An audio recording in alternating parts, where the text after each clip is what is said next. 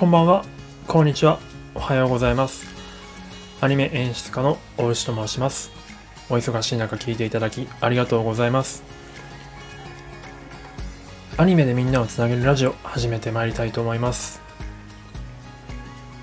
はい、えー、今日はですね、2020年の10月12日、えー、週の始まり月曜日に収録しています。この配信はですね、まあ、僕が普段アニメの演出としていろいろとこう、まあ、演出っていうのもピンとこないかもしれませんが、まあ、映像をどうやったら効果的に見せられるかみたいなことを常に考えながら仕事してるんですけれども、まあ、そういったことをこうなんか皆さんにシェアできないかなと思って、まあ、1週間ぐらい前から始めた朝活のフィルムスタディっていうのを約30分から40分やってるんですが、まあ、それのまあ、まとめ配信ですね。まあ、やっぱりライブだと40分、まあ、長くと50分ぐらいかかっちゃうので、まあ、なかなかそれを聞いていただくのはしんどいかなと思うので、まあ、それを5分から8分ぐらいにまとめて配信していこうと思っております。はい、ではフィルムスタディがどういうものかっていうのをですねあのご存知ない方向けにご説明しますと、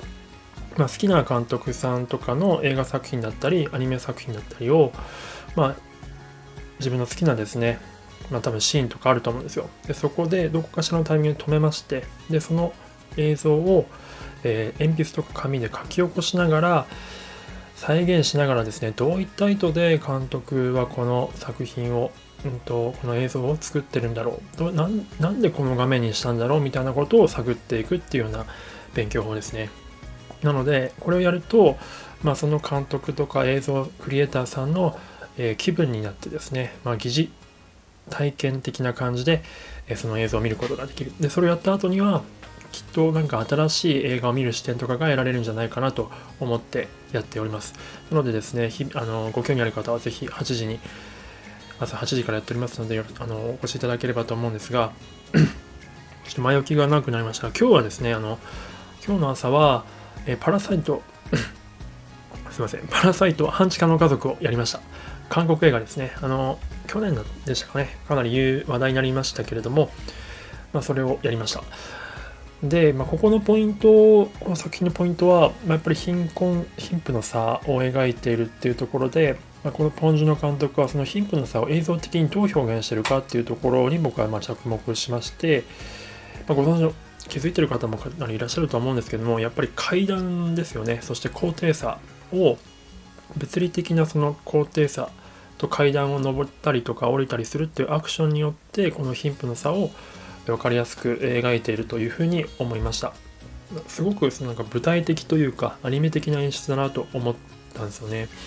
なので今回あのフィルムスタディさせてもらったカットもですね一つはあの結構冒頭の方であの長男の子がですね、え家庭教師アッパーサイドの方の、うんと、家庭教師になるっていうことでまあ、その富裕層の住宅街に登っていくんですけどもその坂道を登っていくところを坂道の上から撮っているすごくロングショットの絵とそして逆にですね、えー、と登っているのを下から撮っている、えー、ロングショットの絵2つを選ばせていただきました。でこれが1枚目2枚目ででもう1つがですね、まあ、あの奥さんですね。そのあの豪邸の奥さんが口を押さえながら階段を上ってくるすごく意味ありげな、まあ、予告でも何回も多分使われてるカットだと思うんですけどもあのその3つをフィルムスタディさせてもらいましたでこれもですねやっぱりこう登ってくるその下に住んでいた半地下のすごい下の下のところ下の部分に住んでいた彼が登ってくるっていうのをちゃんと坂道で表現してますしでそのさらにですね坂道がですねいい感じにこういい感じなんですよ。すごく怪しいですけど、まあ、なんか、この坂道のカーブが描いてるんですけど、カーブがですね、そのキャラクターに視線が集中するように、えー、なってるんですよね、構図が。まあ、それがすごく、うんと、狙ったレイアウトだなと思って美しいなと思ってます。で、これもですね、ほぼほぼこの昨日の、まあ、ショーシャンクの空にのロジャー・ディーキンスとかの話もしたんですけども、やっぱ三等分線、の位置に結構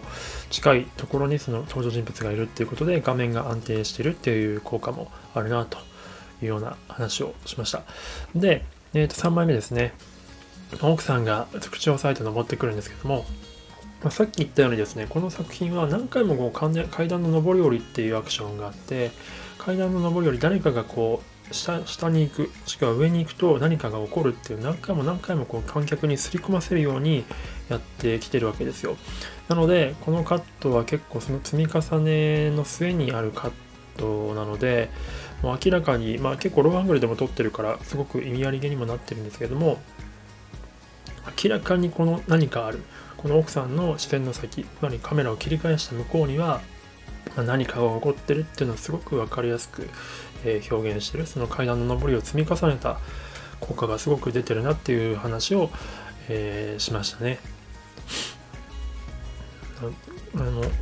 この階段の周りのですね廊下というかの線がパス線が、まあ、彼女の頭の方に集中してるってところもすごくその彼女に視線が集中しやすいかなり象徴的なカットになってるっていう風な感じの印象もあります。で、えっ、ー、と、まあ、これはちょっと余談ですけれども、あの、ファーストカットですね、この半地下から、半地下から外側を撮ってるんですけども、地上を撮ってるんですが、その地上からクレーンダウンしていって、その下でゲームとかやっているこの長男の子を映すこの、えー、ファーストカット、ものすごく印象的だと思うんですけども、これが、最後のカットとこうしてるんですよね。まあ、見た方はわかると思うんですけども、このラストカットとファーストカットの共通点と、ま違う部分っていうのを、ま、探っていくと比べるとすごく面白いんじゃないかなっていうふうに思います。っていう感じでですね、まあ、あの、すごくざっくりとですけれども、フィルムスタディのまとめとしてこんな感じで話させてもらいました。で、一応成果物とかは、えっ、ー、と、この概要欄の方のえっ、ー、と Google フォトのリンクにありますので元の画像と僕の書いたものをここに上げておきますのでもしご興味あればご覧くださいものすごく今日はちょっとあんま書けなかったんでちょっと恥ずかしいんですけれども一応載せてみますはい。で、明日はですね、明日の8時からのフィルムスタディは、えっ、ー、と、劇場版バイオレット・エヴァーガーデンの第2回となります。ぜひご興味ある方は、紙と鉛筆を持ちましてですね、一緒にお絵かきしながらバイオルトエヴァーガーデンを探っていければなと思っております。